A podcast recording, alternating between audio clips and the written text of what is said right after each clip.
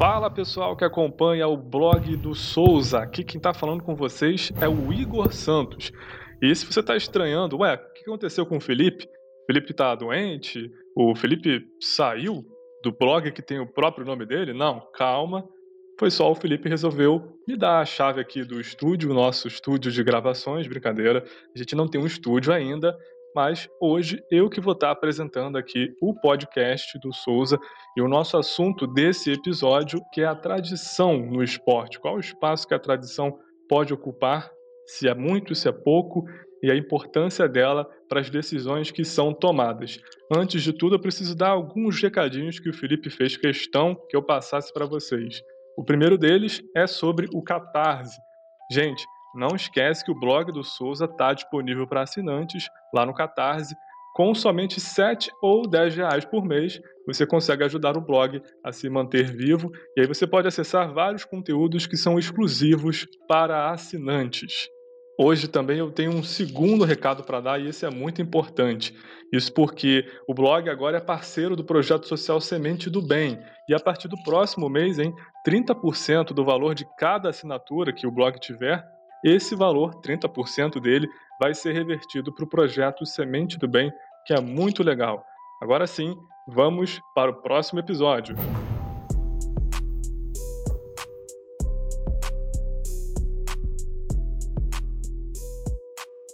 Bom, antes de tudo, nesse episódio de hoje, eu tenho que apresentar o nosso, não vou dizer nem convidado, né? Ele é parte integrante do blog do Souza, é, entre nós rola uma brincadeira que o blog do Souza se tornou a unifacisa dos blogs recentemente, com várias adições ao elenco, e uma delas é justamente o meu xará, Igor Coelho. Igor, participando pela primeira vez de um podcast, bem-vindo aqui ao blog do Souza. Queria que você se apresentasse também para quem não te conhece ainda nessa tua primeira participação no podcast. Bem-vindo, Igor. Obrigado, Igor. Obrigado, Xará. Estou é, bastante empolgado como você falou, é a primeira vez que eu participo não só do podcast do blog do Flusa, mas de qualquer podcast na minha vida. Acho que a gente vai falar de um assunto muito rico, é um assunto que eu, que eu amo, e é por isso também que eu criei o perfil Camisas da NBA.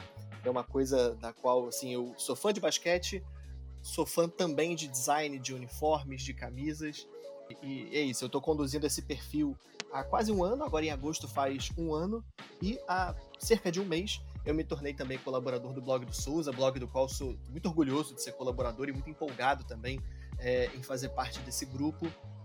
Então acho que é isso. Assim, quem ainda não me conhece pode seguir lá no Twitter ou no Instagram, no arroba camisas da NBA, ou também pode acessar o blog do Souza, que já tem duas publicações lá minhas, uma sobre as categorias de camisas da, da NBA, eu estou explicando o que, que é Uniforme Association, Uniforme Icon, Uniforme State, né, qual é a diferença entre cada uma dessas camisas, e uma outra publicação sobre a mudança de nomes nas camisas da NBA, né, essa alteração que vai acontecer agora na retomada da temporada, com as mensagens sociais, de cunho social, substituindo o nome dos jogadores. Tá certo, Igor. Vou até acrescentar que essa edição não vai ser o podcast do Souza, né? Vai ser o podcast dos Igores, né? Acho que a gente pode afirmar isso. Bom, é, vamos levar agora então a discussão para o assunto mesmo do, do episódio. A gente tem a tradição como uma justificativa para que se faça ou não se faça alguma coisa em várias áreas da vida. Né? No esporte, esse assunto está em evidência atualmente muito por conta da NFL. Se você que está ouvindo aí o podcast talvez não acompanhe tanto futebol americano, o que está acontecendo é o seguinte: o Washington Redskins, que é um time da NFL, da Liga de Futebol Americano lá dos Estados Unidos, ele vai trocar de nome. Ele, na verdade, já se desfez desse, dessa alcunha, o Redskins. Redskins, em inglês, significa, uma tradução literal, seria peles vermelhas, está associado aos nativos americanos. Enfim, é um nome que foi escolhido em 1933, 34, é bem antigo. Esse termo é considerado pejorativo é, tem um, tem um caráter considerado ofensivo para essa população. E por conta disso, o time acabou mudando, já, já se desfez do nome, ele ainda não tem um nome novo. E muito dessa movimentação foi por conta dos reflexos que aconteceram nos Estados Unidos após todas aquelas ações é, por conta do assassinato do George Floyd. movimentações sociais mais fortes ainda, inclusive com patrocinadores podendo deixar a equipe caso ela mantivesse esse nome. Aí que eu trago a questão para o meu xará Igor. É, a gente falando de NFL, mas no esporte e no geral, assim, quando um nome, uma ideia dessa, ela com o passar do tempo ela deixa de ser aceita socialmente, que que, como é que você enxerga esse posicionamento de algumas pessoas de não quererem a mudança por se apegarem à tradição, pelo mascote ter, sempre ter sido o mesmo, pelo nome sempre ter sido o mesmo e nunca houve problema, por que, que agora tem que mudar? É, como é que você enxerga esse posicionamento das pessoas quando a gente fala da tradição dentro do esporte? Xará, eu, é, é uma situação de fato delicada, ela tem muito do, do, da, da percepção individual, da visão de cada um acho que as pessoas elas se apegam, cada, cada pessoa se apega a um determinado clube, a um esporte, por um fator diferente, né? Você pode torcer para o seu time porque ele é próximo da, do lugar onde você viveu, porque você gosta do, do tema, porque você gosta do uniforme. Especialmente aqui no Brasil, né? Quando a gente olha para o esporte, para o futebol americano, para o beisebol, para o basquete, a gente muitas vezes se identifica com, com o tema de um time, às vezes com um determinado jogador às vezes é porque foi o primeiro jogo que você assistiu. Então tem muitos possíveis fatores que fazem você começar a se identificar com o time. E eu acho que da mesma maneira, a tradição ela é montada por muitos, por muitos fatores. Então o Washington Redskins, por exemplo, ele não é tudo o que ele representa por causa do nome Redskins, é também por causa do nome Redskins, né? E eu acho que é interessante pontuar isso, que a, o, o, histórico recente dessa equipe não é muito bom, não é uma equipe que andou disputando títulos com frequência, mas o Washington Redskins é um dos times mais tradicionais do futebol americano, um time extremamente vencedor no passado. E a, a, polêmica, digamos assim, em torno do nome, ela também é antiga. Como você bem falou, ela isso escalou de, de, de, de importância é, nos últimos anos, especialmente nos, nos últimos meses, mas um Super, Super Bowl disputado nos anos 90, um Super Bowl disputado em Minneapolis, inclusive, que o Redskins participa, já foi um Super Bowl cercado de protestos na, na, nas laterais do estádio, fora do estádio, né? Havia, já havia pessoas protestando por causa do nome Redskins. Mas naquele momento era um tema é, menos delicado e que, e que angariava menos apoio das pessoas é, fora do, do, do, do, âmbito do esporte, né? É, isso, obviamente, veio escalando ao longo do tempo, e como eu ia dizendo, assim, o Redskins ele é o que é também por causa do nome, mas não por causa do nome. Você menospreza a importância e a relevância desse time quando você fala assim, se mudar o nome não é mais o Redskins. Né? Dizer, continua sendo o time de Washington, continua eventualmente com as mesmas cores, né? A gente não sabe, eu acredito que não vai mudar as cores, mas é, possível que mude, mas continua sendo o time de Washington, continua no mesmo estádio, continua com os mesmos jogadores, continua com a mesma história. A história não mudou. E eu acho que essas mudanças culturais acontecem é, na música, na arte, nas nossas relações pessoais, e não tem por que elas não acontecerem também no esporte, na minha opinião. Tá certo. Agora vamos trazer então essa discussão para a NBA. No momento, né, é, a princípio, assim, não existe nenhum tipo de ideia associada ao nome de um, time, de um time da NBA que esteja sendo discutida nesse sentido, mas na própria cidade de Washington, nós temos o caso do Wizards, né, que atualmente é Wizards, mas em 1997 até 1997, durante 30 temporadas, ele se chamou Bullets. É, Para quem não sabe, em inglês significa balas, né? Uma coisa ligada à arma. É, se dizia antigamente que a ideia de se chamar balas é que os jogadores seriam rápidos e velozes como balas. Por mais que não exista nenhum movimento oficial de mudança, de retorno ao nome original Washington Bullets, se você entrar na internet você vê vários torcedores é, saudosos com a época em que o time tinha esse outro nome, inclusive é a época do único título do Washington em 1978. Muitas pessoas falando que queriam que retornasse esse nome porque traz boas lembranças. Igor, como é que você enxergaria uma possível mudança no nome do Washington Wizards para voltar a ser Washington Bullets na, no contexto atual? Assim, como é que você acha que isso seria recebido? Assim, vamos levar em consideração que o time mudou de nome por, por conta justamente da violência associada às armas lá na década de 90, uma coisa que se mantém presente até hoje. Então, como é que você acha que seria a reação a uma possível tentativa de mudança para voltar a ser Bullets? Eu acho esse um caso ainda, ainda mais. É, porque assim, se a gente acha que a, achava que a mudança do Redskins era improvável, é, porque o, o próprio dono da franquia declarou algumas vezes que isso não aconteceria, eu acho que esse caso é ainda mais, é, é ainda mais improvável. Ainda você pode julgar a questão indígena, que ela é extremamente presente no, no, esporte, no esporte americano, há diversos times com referências aos indígenas no seu nome. A questão da violência de armas de fogo, né, que é a do Washington Bullets, ela, ela é muito presente na sociedade como um todo, ela é, ela é especialmente agressiva com a população é, preta, que você tem a maioria dos jogadores da NBA é, da raça negra. Então, esse caso eu acho um caso em que é, eu entendo que tem há pessoas também ainda com esse, com esse saudosismo demandando o retorno às origens, ao Washington Bullets, fazendo até essa referência que você falou, a época mais gloriosa da franquia. Mas esse caso eu acho um caso que, assim, gente, não dá, vamos esquecer. Assim, a gente não pode fazer uma referência é, tão agressiva. Há outras maneiras de fazer referências bonitas aos jogadores que não essa, né? Inclusive, eu lembro que eu já li sobre isso, né? Que o, o, o quando virou o momento, o assunto é tão delicado, né? as pessoas levam isso tão a sério que eu sei que quando o Washington Bullets se tornou Wizards, algumas pessoas que eram contra a mudança levantaram dizendo assim, não, porque existe uma, uma divisão, uma seita, não sei exatamente como isso se classifica, mas uma parte da Ku Klux Klan é que os assistentes são chamados de Wizards. Como o desenho do Wizard, né, do logotipo do Washington Wizards, é um, um mago, né, tem aquele chapéu pontiagudo, as pessoas já começaram a fazer uma referência muito negativa, né, muito pesada, mas isso na tentativa de derrubar o nome novo que estava surgindo, né. É, de lá para cá, o Washington se, se assumiu como Wizards, né? E aí teve a época super marcante da passagem do Michael Jordan pela franquia, quando ainda era com as cores dourado, azul e preto, né?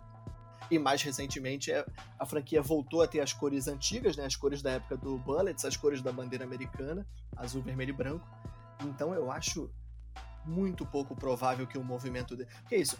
Eu acho que a questão do, do Redskins é porque se ganha apoio das pessoas que estão mais distante do esporte quando se levanta essa bandeira. Assim. Então, você está agredindo é, a população indígena do nosso país e isso não é certo por isso esse, esse motivo. Com a questão do Washington Bullets, você vai ganhar apoio de quem? Só de quem for saudosista, né? Eu acho que esse é um caso bem menos provável de acontecer. É, eu vou entrar agora na discussão. Eu também acho que não tem espaço para uma posição dessa, de escolher um nome desse para uma, uma equipe na atualidade. Assim, eu entendo que antigamente as pessoas tinham visões diferentes, né? níveis diferentes de conhecimento, mas na atualidade, ainda mais com todos os reflexos sociais que estão associados ao uso de armas, da violência policial, por exemplo, não dá para você aceitar que um time, equipe esportiva, ainda mais na uma das maiores ligas do mundo, carregue consigo esse, esse nome, né? Se o motivo é a tradição, é, eu acho que alguma coisa está errada, porque eu acho que a gente tem que tentar se colocar também no lugar de outras pessoas que podem também ser ofendidas por alguma, alguma dessas ideias, por mais que a gente ache que para a gente não tem nenhum problema. No caso de Bullets, eu não consigo ver como não é possível escolher qualquer outro nome que não tenha nenhuma associação com violência, digo uma violência real, e ter que escolher Bullets. Acho totalmente inviável e acredito, inclusive, que se por acaso alguém viesse a, incentivar essa ideia, ela seria rapidamente removida por conta das reações das pessoas. Bom, a gente encerra essa primeira parte que é falando das ideias né, que estão associadas aos times. Agora vamos falar de uma outra parte, essa parte, Igor, acho que vai ser que você vai gostar mais de falar, porque eu vou falar de símbolos que são símbolos para um time, pode ser o mascote, né, como a gente viu no caso do Redskins, mas também podem ser tudo que ele usa, enquadra, né? E aí se enquadra os uniformes que as equipes utilizam. É, não deixa de ser um símbolo do, do que é aquela equipe e muitas vezes também um símbolo do que é a liga. Por exemplo, na NBA, a gente até 2017 não tinha patrocinadores nos uniformes, né? Era uma coisa bem sagrada, assim, o uniforme era só o nome do time, o nome do jogador, o número, logo lá da NBA e mais nada. Isso basicamente por uma questão de tradição. Todo, todo mundo sabia que existia um ganho de você ter patrocínio nas camisas, mas não queriam abrir mão daquela questão sagrada do uniforme imaculado, né, sem nenhum patrocinador. Isso a gente viu também fora do, do basquete, fora da NBA. Só para citar um exemplo, né, o Barcelona um dos times mais tradicionais do mundo de futebol. Demorou muito tempo para ter patrocínio na camisa. Esse símbolo, que é o uniforme, né, ele representa muito para todo mundo que está envolvido, né, para o time, para a liga que ele está representando. Então, Igor, você que é o cara das camisas da NBA, tá bem clara a situação dos patrocínios, como eles são benéficos para o time, né? Eles geram muita renda. Você acha que se justifica fechar uma porta por uma coisa que é boa, que é dinheiro a mais para a liga ou para o time, pelo, pelo ponto de vista do que é bonito, do que é tradicional, que é não ter patrocínio, por exemplo? Você acha que esse é um, é um comportamento compreensível? Acho que dá para começar a responder com depende. Esse caso, por exemplo, do Barcelona é muito emblemático, né? E o, o Barcelona, ele espertamente é, quebra a sua tradição de não usar um patrocinador com o Unicef. Então, é, quando o Barcelona estampa pela primeira vez o Unicef na camisa, aquilo vem cercado de uma boa intenção, uma ação social. Não vou, não vou dizer que não existia essa boa intenção, mas também vinha é, no, mesmo, na, no mesmo pacote vinha fazer com que os torcedores, especialmente os mais saudosistas, começassem a perceber a camisa do Barcelona com uma marca estampada e tudo bem. Depois o Unicef, quando o Barcelona assume, assina um outro contrato mais caro, o Unicef vai para as costas da camisa e depois ele desaparece, né? Então, então teve uma estratégia por trás disso de tentar minimizar as consequências para a marca da, do time. Assim. É, eu quero começar a lucrar com, com a venda do espaço da minha camisa, mas eu também não quero apanhar tanto dos meus torcedores que me acompanham e dos torcedores que valorizam o fato de eu não vender parte da minha camisa para uma marca.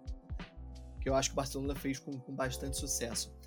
No, no, esporte americano, de modo geral, né, os uniformes de jogo historicamente não tem, não tem patrocinador. Né? Além do, obviamente, às vezes acontece, dependendo da liga, da marca de quem fabrica aquele uniforme. Mas na NFL, por exemplo, os uniformes não têm patrocinador. Os uniformes de treino tem, mas os de jogo não. E um dos, dos, dos argumentos para isso, e que foi é, um argumento que acho que segurou a NBA, que fez a NBA demorar muito a, a liberar a aplicação dos patrocínios nas camisas é a competitividade. O esporte americano se apoia muito na competitividade e na possibilidade de um time que não é bom se estruturar para que em pouco tempo ele passe a ser bom e não depender exclusivamente de dinheiro para isso. Então, você tem um impacto que é bem, que é bem claro na estética do uniforme. Né? As pessoas, de modo geral, preferem um uniforme mais limpo quando olham uma camisa da NBA dos anos 90, 80, até mesmo do começo dos anos 2000, né? Ah, que não tinham patrocinador, elas gostam dessa aparência, enxergam com mais uma coisa um pouco mais autêntica, porque eu tenho aqui a minha camisa do Milwaukee Bucks e não tem aqui a marca da, da Harley Davidson na camisa. E eu acho, eu acho super válido quem pensa assim. É, acho que a NBA conseguiu um mix bem interessante. É, porque o argumento contra é o seguinte: olha só, se você liberar os times para assinar patrocínio de camisa, você vai ferir o conceito da competitividade. Porque, obviamente, o Los Angeles Lakers vai conseguir captar mais dinheiro com seu patrocinador do que o Charlotte Hornets. Porque o New York Knicks vai conseguir captar mais dinheiro com seu patrocinador do que o, o, o que o Atlanta Hawks. É, e aí você fere esse, essa, essa premissa da competitividade que, que é tão valiosa no esporte americano. Então você tem os dois lados, né? Mas eu acho que no fundo é, a mudança para quem para quem controla a liga, a mudança é muito benéfica porque você aumenta muito o volume de dinheiro circulando. E eu acho que eles ainda conseguiram um, mix bem interessante, porque as camisas oficiais da NBA elas não têm o patrocinador. Então, se você for comprar uma camiseta tanto no modelo réplica, que é o modelo mais simples, o modelo da Swingman, que é o modelo intermediário e é o mais popular, quanto do modelo Authentic, que é o modelo igual ao de jogo, nenhuma delas tem patrocinador. Você só consegue comprar uma camisa é, original com o patrocinador é, nas lojas oficiais das franquias. Então, se você for em Nova York, na loja da NBA, que fica lá em alguma avenida importante de Nova York, a camisa do Knicks não tem o patrocinador. Se eu não me engano, é uma empresa de tecnologia, de TI, não sei exatamente. Agora, uh, não lembro exatamente qual é o, o mercado que ela atua. Se você for no Madison Square Garden, na loja do New York Knicks que fica lá, aí você vai ter a opção de comprar camisa com e sem patrocinador. Então eu acho que a NBA consegue, pode ser que isso mude no futuro, mas a NBA consegue fazer essa mudança gradativa de é, tornar o acesso ao uniforme com patrocinador ainda mais difícil do que o uniforme sem patrocinador. É como se ela posicionasse assim: olha só, eu estou fazendo uma coisa aqui que eu sei que é necessário para questões financeiras da nossa liga, mas eu entendo que é, para o torcedor não é bem assim. Então, olha só, a camisa aqui ó, limpinha para você continuar comprando. Eu acho que essa, essa mudança gradativa, eu nem vou chamar de gradativa porque eu não sei se no futuro isso vai mudar, mas é, acho que a NBA se posicionou bem no sentido de oferecer o que os donos das franquias querem e ainda preservar os valores que os torcedores defendem. Não tenho dúvidas de que pode começar a surgir com, com, com o tempo uma pressão de, algum, de alguma franquia de olha só, meu patrocinador me paga X, mas se eu pudesse vender a minha camisa com a marca dele, ele me pagaria 3X. Pode acontecer, mas aí é um movimento que eu acho que vai levar tempo, que vai ser combatido pelos torcedores e que vai ser uma queda de braço que eu não acho que é do dia para noite que, que vai se resolver, não. É, e vale lembrar também que a NBA, geralmente as ligas americanas, elas têm muita preocupação com, como você falou, né, com o equilíbrio de não ter uma disparidade muito grande, inclusive até de receitas, né? Então, acho que isso é uma coisa que vai ser vista com bastante cuidado.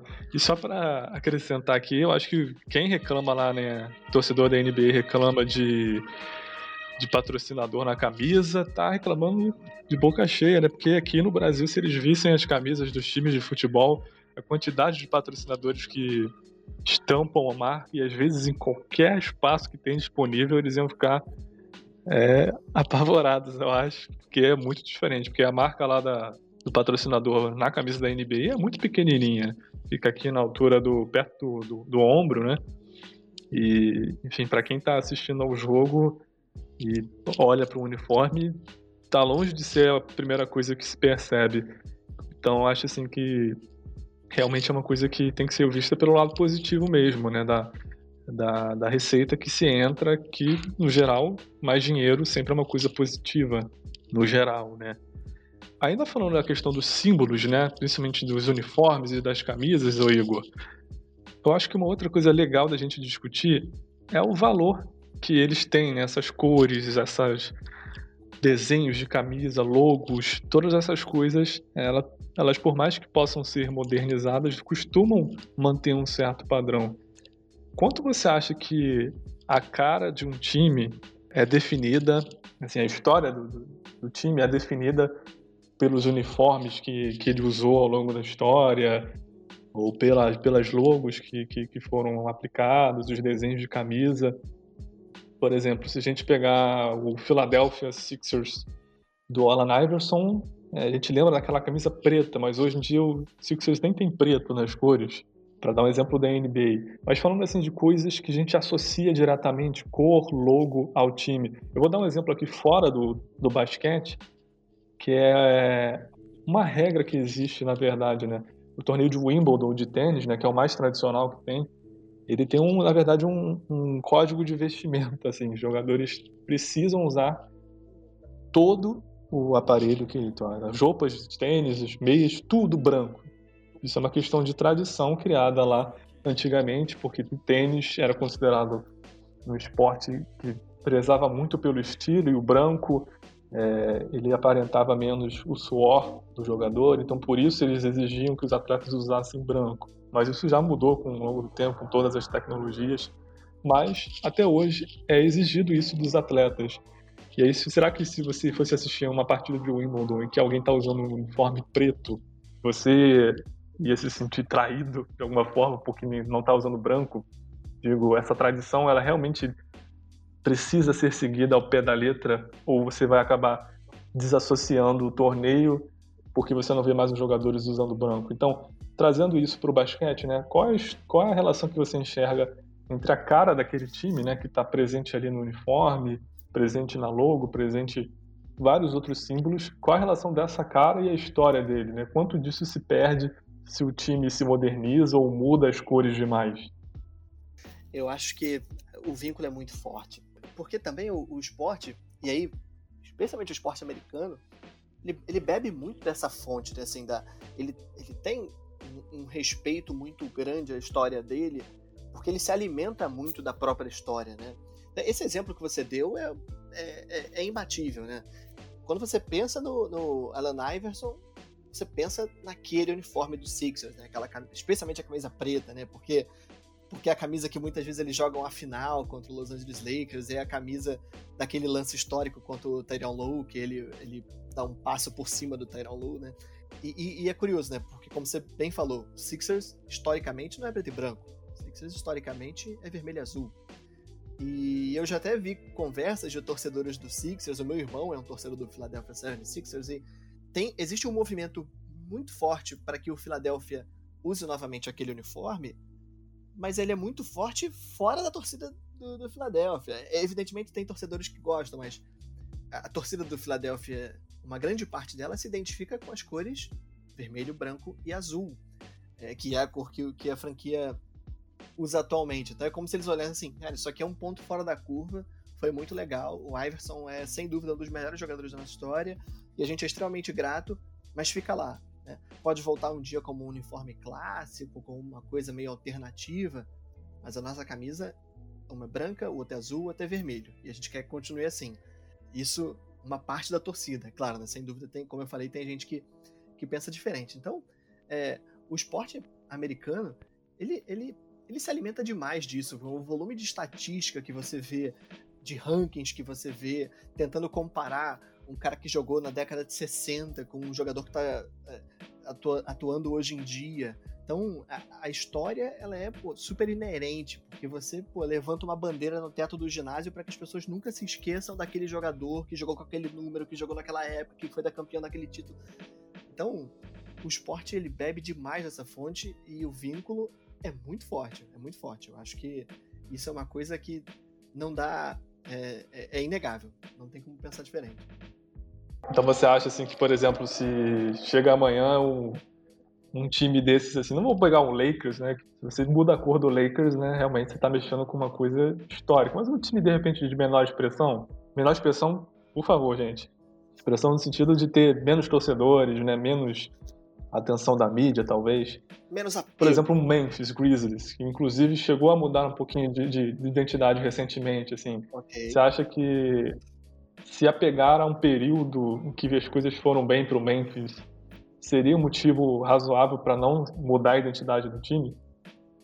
Eu acho que seria, é, e não é por acaso que as franquias da NBA, as franquias dos esportes americanos em geral, é, não mudam de identidade toda hora. Normalmente essa mudança de identidade ela tá vinculada a alguma outra mudança significativa, do tipo o time vai mudar de cidade, muitas vezes tem alguma coisa por trás, ou o time está passando por uma fase totalmente nova. Às vezes acontece quando o time tem um novo dono, e o dono novo chega cheio de ideias e tal. No caso do Memphis Grizzlies, quando, quando você pensa no Memphis, na verdade, quando você pensa no Grizzlies, naquela cor verde água, é, você está falando do Vancouver Grizzlies, né? Na, na, sua, o pensamento imediato é o Vancouver Grizzlies, é o começo da franquia, é o xerife do Rain, são, são esses jogadores.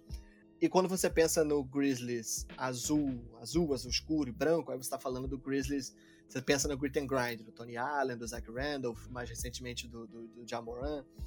Teve aí uma ruptura grande que faz você...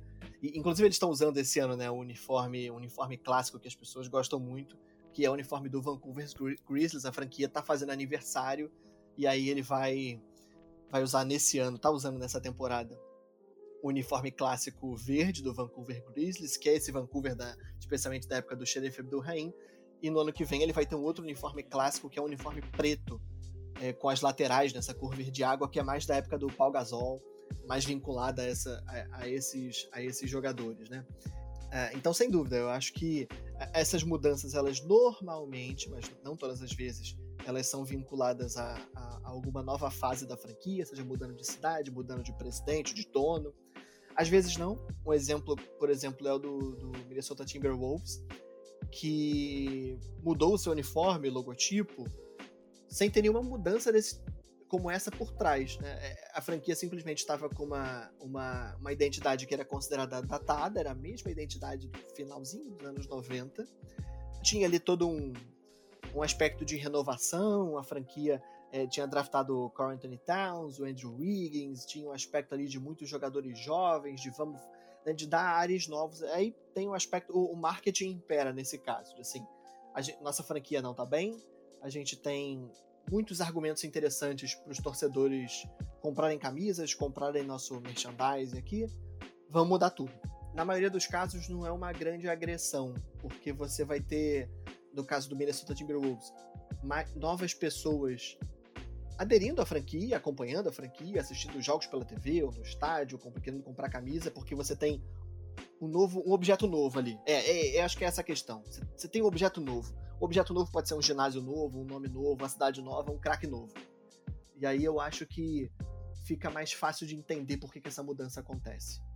Mais fácil de entender para as pessoas, né? Para quem olha e pensa, cara, eu tenho, eu tenho um fato novo aqui no meu time e por isso eu tenho várias coisas novas, além desse, desse jogador novo, eu tenho camisa nova, eu tenho logotipo novo, eu tenho etc, etc novo.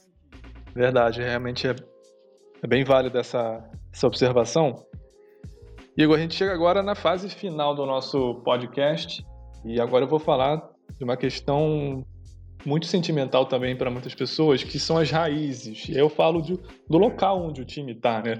Um exemplo bem recente da NBA, que inclusive mexe comigo também, porque eu sou torcedor do Detroit Pistons, é que recentemente, coisa de menos de duas semanas atrás, o Palace of Auburn Hills, que foi o local onde o Detroit Pistons foi campeão, conquistou todos os títulos que ele tem, todos os três títulos da NBA que ele tem.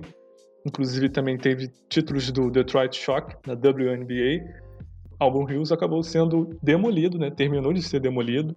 Pistons já faz pelo menos três temporadas, está jogando lá na, na nova arena. E o motivo principal de ter se mudado de, de arena, né? Foi porque Auburn Hills, na verdade, é um local um pouco distante do centro de Detroit.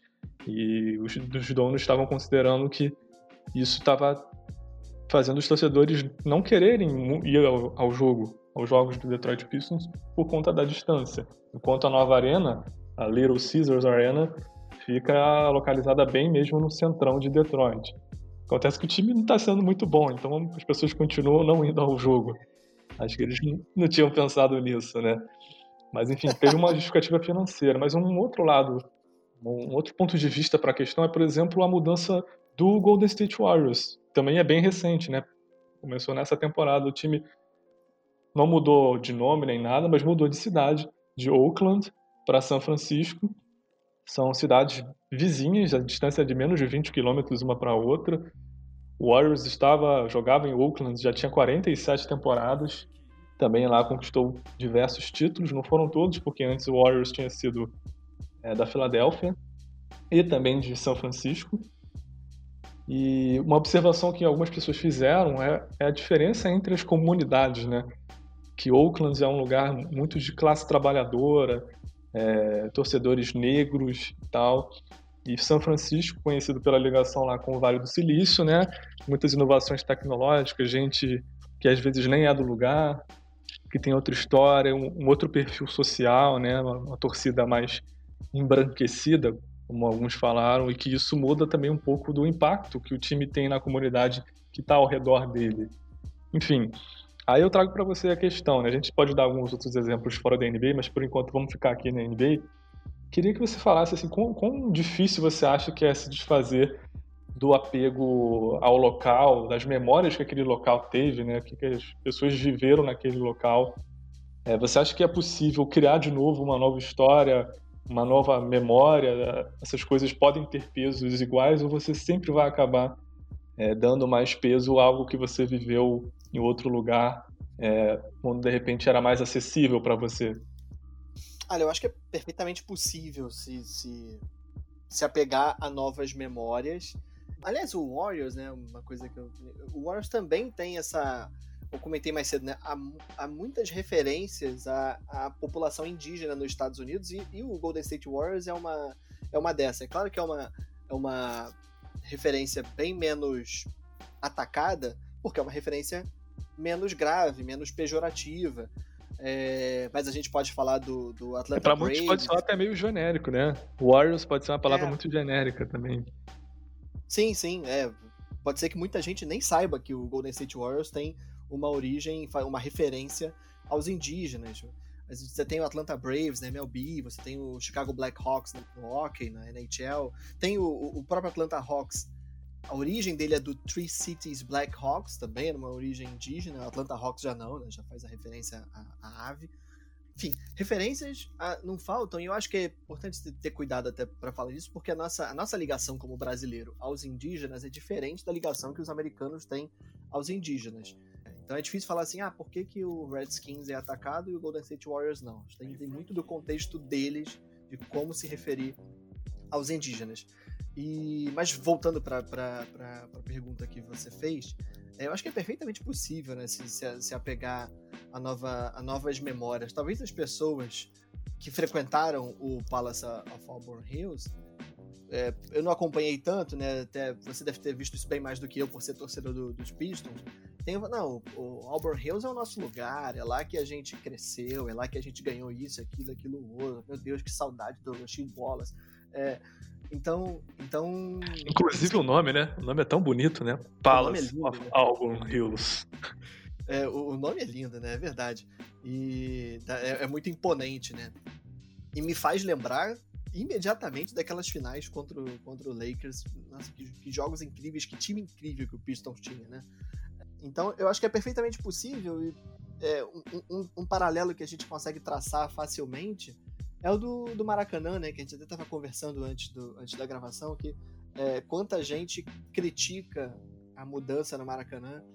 É, eu frequentei Maracanã, eu moro no Rio de Janeiro, eu frequentei Maracanã muitas vezes, é, antes da reforma, depois da reforma, assisti jogos do Flamengo é, de Campeonato Carioca, de Libertadores e assistir pô, jogo de seleção no Maracanã. Então, assim, eu, eu, eu, tive a oportunidade de experimentar o Maracanã em suas diversas facetas antes e depois da reforma. E o Maracanã é extremamente atacado, né? Falam New Maracanã, falam que perdeu a essência porque não tem mais a geral, porque não tem mais isso, porque não tem mais aquilo. Tá, mas se eu pegar uma pessoa que nunca foi ao Maracanã antigo e colocar ela no Maracanã novo, aquilo para ela é um Maracanã. Aquilo para ela é onde ela vai. É a mesma coisa o, o, o Detroit Pistons. Né? Uma pessoa que de repente só viu o Detroit Pistons pela TV no, no Palace of Auburn Hills e vai assistir, vai ter a primeira experiência em loco no novo ginásio, aquilo para ela é o ginásio do Detroit Pistons. Então, o que eu tô querendo dizer é que não é que a gente deva pegar as pessoas mais saudosistas e tradicionalistas e jogá-las debaixo do trem e é isso. Mas é que assim, é, o esporte não pode ser estanque. Porque a sociedade não é estanque. As coisas mudam. E se chegaram à conclusão de que eu tenho uma bilheteria baixa porque o meu ginásio é longe, não é por causa do Red Jackson, é por causa que o, que o ginásio fica longe da. O Red Jackson é ótimo. O ginásio fica. Claro que eu tô brincando, mas os caras analisaram e chegaram à conclusão de que eu, eu poderia ter uma bilheteria melhor se o meu ginásio fosse melhor localizado. Ok, né? tem muitas possíveis soluções. Ah, eu vou colocar uma linha de trem que vai levar as pessoas. De... Pode ser, mas a solução que os caras encontraram no longo prazo de fazer a, a franquia estar tá melhor conectada com a cidade é trazer o ginásio para um novo lugar. É adequar o Maracanã às, às recomendações da FIFA, porque isso vai permitir que a Copa do Mundo seja jogada aqui, vai permitir que muitos outros jogos sejam jogados aqui, e o estádio vai ficar no padrão internacional, e é melhor para o torcedor por isso, aquilo, aquilo outro e ok. E, e, e, algumas pessoas não vão gostar disso, algumas pessoas vão sentir saudade, e é ok sentir saudade, e, e, as lembranças têm que ficar na memória, e os registros disso têm que ser valorizados, a gente tem que ver os gols é, do Zico, do Roberto Dinamite, é, ver as conquistas de todos os times da seleção, inclusive do Maracanã. Mas para quem tá vendo o Maracanã novo só agora, aquilo ali é o Maracanã dela. Né? Para quem tá vendo o, o Golden State Warriors jogando em São Francisco, aquele ali é o Golden State Warriors. Essa mudança do Golden State, ela, a minha impressão daqui de longe é que ela é muito menos grave porque basicamente eles dobraram a esquina, né? Então ali, tanto que o, o, tanto que o nome da franquia em si nem mudou, né? Eles continuam sendo reconhecidos como Golden State. Mas a minha impressão é essa, de que, de que essas mudanças, elas, elas com o tempo, elas vão se dissolver. Os, os novos torcedores não vão ter tanto apego às raízes, porque eles não vivenciaram aquelas raízes ali. A gente pensar aqui vai chegar é, a alguns exemplos interessantes, mas os torcedores mais novos não têm tanto apego àquelas raízes, não têm tanto apego àqueles jogadores, aquelas cores, aqueles logotipos, e, e vão começar a criar apego com os novos, né? Se, se, a gente, se a gente blindar essas raízes, a gente nunca vai conseguir fazer uma mudança significativa. E como eu falei, o esporte não pode ser estanque, as mudanças têm que acontecer. Cara, eu concordo 100% com você. Essa discussão do Maracanã eu já tive muitas vezes. Eu realmente acho que a história é uma coisa que você está sempre criando, né? A história não deixa de ser criada a partir do momento que você muda o local, muda a aparência do local, né? Só para dar um exemplo aí, você que é flamenguista, né? O Flamengo agora tem dois títulos de Libertadores. Eu duvido que alguém vai querer desmerecer todas as memórias que foram criadas na campanha do ano passado, porque elas aconteceram no Maracanã, que era diferente. Tudo isso tem muito valor. E quantas pessoas que não viveram o primeiro título da Libertadores do Flamengo, porque tem um intervalo de 38 anos, que é relativamente longo, e agora viveram esse, criaram outras memórias. Enfim, agora para a gente finalizar mesmo a nossa discussão, pergunta bem simples para você, Igor. Você acha que, a depender do, do contexto, né, determinada situação de algum time, daria para justificar que ele nunca mude de lugar? Tipo, vamos pegar aí um Lakers no Staples Center, ou um ou um Knicks lá no Madison Square Garden, você acha que dependendo do, do time que é, da história que é, existiria uma possibilidade de se falar, olha, esse time não pode mudar de lugar nunca? Ah, eu acho que em alguns casos sim, se não houver um fato novo, né? Ah, então, eu não consigo imaginar, por exemplo, ah, o, acho que o Lakers fora, se eu falar de, de ginásio, é, o, o Madison Square Garden é um caso à parte, né? Para ginásio eu acho, eu acho ok, como é esse caso do, Detroit Pistons, né? É, eu acho que é ok mudar de ginásio. É, tem, tem muitas vantagens em mudar de ginásio. Você pode pensar as vantagens imediatas, que é pô, ter um ginásio mais moderno, mais, mais acessível, que você consegue pô, sair chegar mais facilmente. Enfim, tem, né, tem é, diversas vantagens conectadas à mudança de ginásio. E acho que exceto o Madison Square Garden, que é pô, o templo do, do, do, basquetebol, eu não consigo ver o Knicks, o New York Knicks jogar em outro lugar, é, porque eu não consigo imaginar o Madison Square Garden não existindo mais. Mas é, quem, por exemplo, é, pessoas que eu conheço que já tiveram a oportunidade de visitar o ginásio do Knicks e o ginásio do Brooklyn Nets, falam que a diferença é enorme. Porque, assim, o ginásio do Knicks é. O Madison Square Garden é muito legal, é, pô, nossa, quanta história, quantos eventos do New York Knicks, ou shows e lutas do Muhammad Ali, nossa, quantas coisas. O ginásio do Brooklyn Nets é um, é um, espetáculo porque é um dos ginásios mais modernos da NBA, né? um ginásio muito, muito novo. As mudanças de ginásio são mais fáceis de acontecer. As mudanças de cidade, assim, eu não consigo imaginar o Lakers em outro lugar que não seja Los Angeles, embora ele já tenha sido de outro lugar, né? Ele nasce como Minneapolis Lakers. Eu não consigo imaginar o New York Knicks, é, o Knicks não sendo o New York Knicks. Como eu não consigo imaginar é, uma, uma referência que eu nem gosto muito de fazer por causa do, do time que eu torço, mas eu não consigo imaginar o Packers não, não sendo o Green Bay Packers. Então, eu acho que tem alguns times que têm um vínculo com, com, o seu, com a sua cidade, com o seu estado, que é mais forte. E eu não consigo imaginar uma mudança acontecendo sem um fato novo. O que, que poderia ser um fato novo?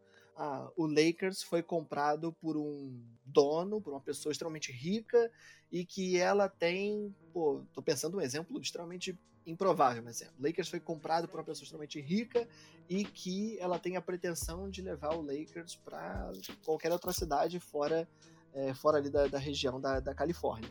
É extremamente improvável, mas eu acho que dependeria de um fato absolutamente novo para isso acontecer.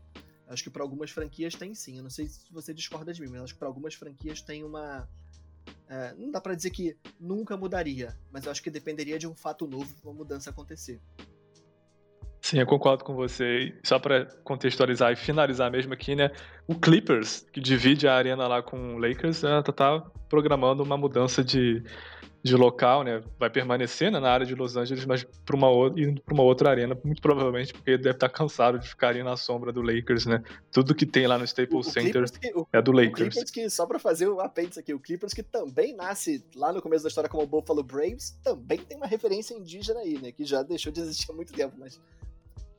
Para você ver, né? A gente volta, volta o tempo todo lá para o começo da conversa, né? A gente vai para um assunto, vai para o outro e sempre tem a mesma a mesma ideia, né? Que é, que é a relação com, com, com as origens do time, né? Isso é muito presente lá.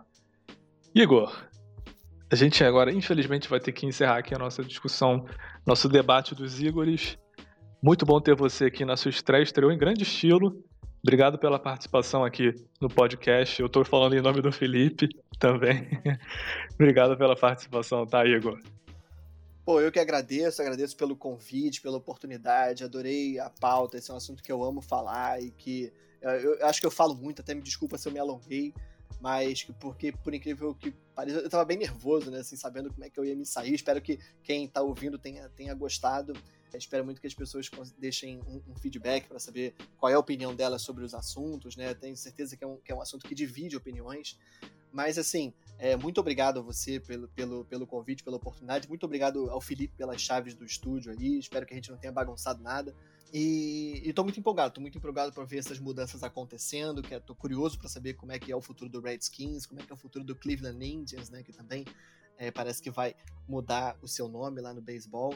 E, e bastante empolgado para acompanhar também esse, esse retorno da NBA que a gente vai ter aí no finalzinho do mês. Valeu, Igor. Bom, gente, para você que escutou aí o podcast, fica sempre o convite. De tempos em tempos, lá no blog do Souza, tem texto meu, tem texto do Igor Coelho. Então você sempre pode ficar atento, dar aquele feedback, não só aqui também é, no podcast, como também lá no blog. Igor, quer falar mais uma coisinha? Dar um último recado? Sim, sim, você lembrou bem, né? É, chamar as pessoas para ver nossas novas publicações lá no blog do Souza. É, Estou produzindo dois textos por mês, então na última sexta-feira saiu meu, meu um, um, artigo novo meu, e tem muita gente nova escrevendo lá, né? O blog do Souza tá cheio de novidades. E quem quiser ler meu conteúdo sobre camisas da NBA, eu tô no Instagram e no Twitter, nos dois lugares como arroba camisas da NBA. Então, se você se interessa por design, por esporte, por camisas de basquete, quer saber as novidades, quer saber curiosidades, acessa lá porque eu tenho um conteúdo que eu acho que é bem legal e que se você se interessa por esses assuntos você vai curtir também, tanto no blog do Souza quanto no arroba camisas da NBA. Tá aí, tá dado o um recado. E eu reforço também, gente, que eu também tenho textos publicados de duas em duas semanas já no blog, já vou adiantando, inclusive quem é torcedor do Sixers, que esse vai ser o tema do meu próximo texto para ser publicado. E é isso. Pode deixar seu feedback se você quiser falar, pô, eu quero o Felipe de volta, não gostei do Igor, quero o Felipe de volta apresentando, pode falar. Importante pra gente é sempre o feedback, tá bom, gente? Então, a gente fica por aqui e até uma próxima edição do podcast aí do Blog do Souza. Valeu, gente!